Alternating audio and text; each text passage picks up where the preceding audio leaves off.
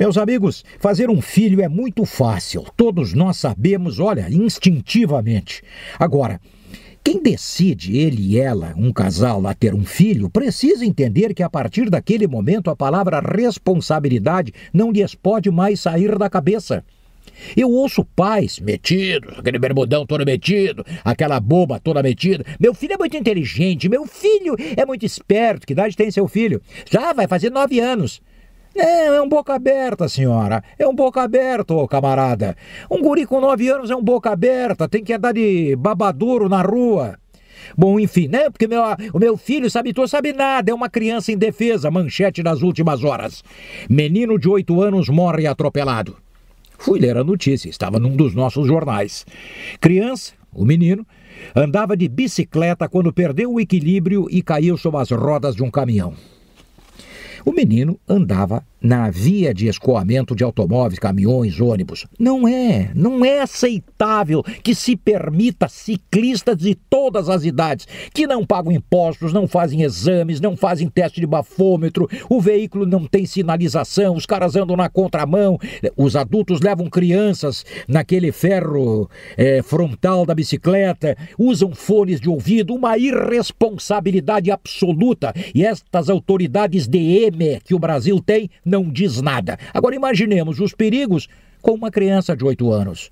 Um guri de 8 anos não sabe da vida, da finitude, dos riscos, dos perigos. Andava de bicicleta, mas ele devia ter pai e mãe, com certeza.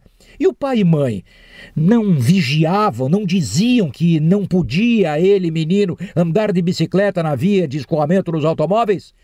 É esta a grande questão, responsabilidade. Adultos Garotões aí, 16, 17, 18 anos, que ainda moram sob as asas dos pais, saem batendo a porta. Oh, onde é que tu vai, filho? Ah, eu vou sair pra noite.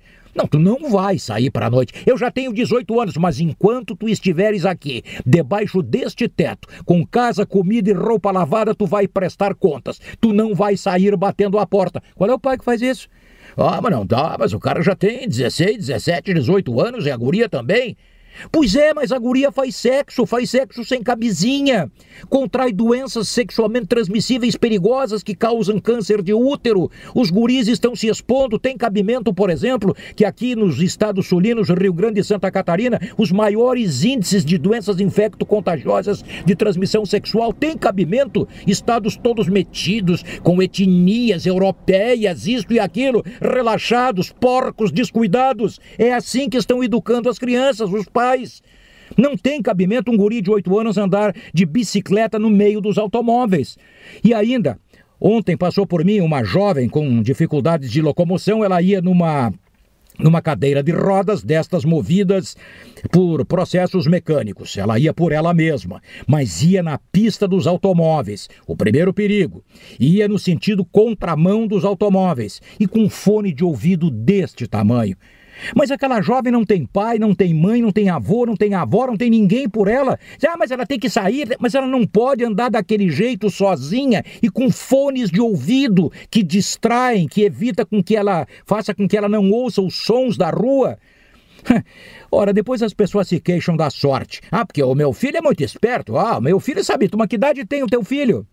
Mas tem a idade que tiver, se tiver pai e mãe vivos, pai e mãe devem continuar a se intrometer, sim, na segurança e no bem-estar dos filhos. Mas é o que anda por aí, Deus me perdoe. Pobre do gurizinho, oito anos andava de bicicleta no meio dos automóveis, perdeu a vida. E o que, que o pai e a mãe devem estar pensando a esta hora? Que a culpa é do trânsito? Do caminhoneiro?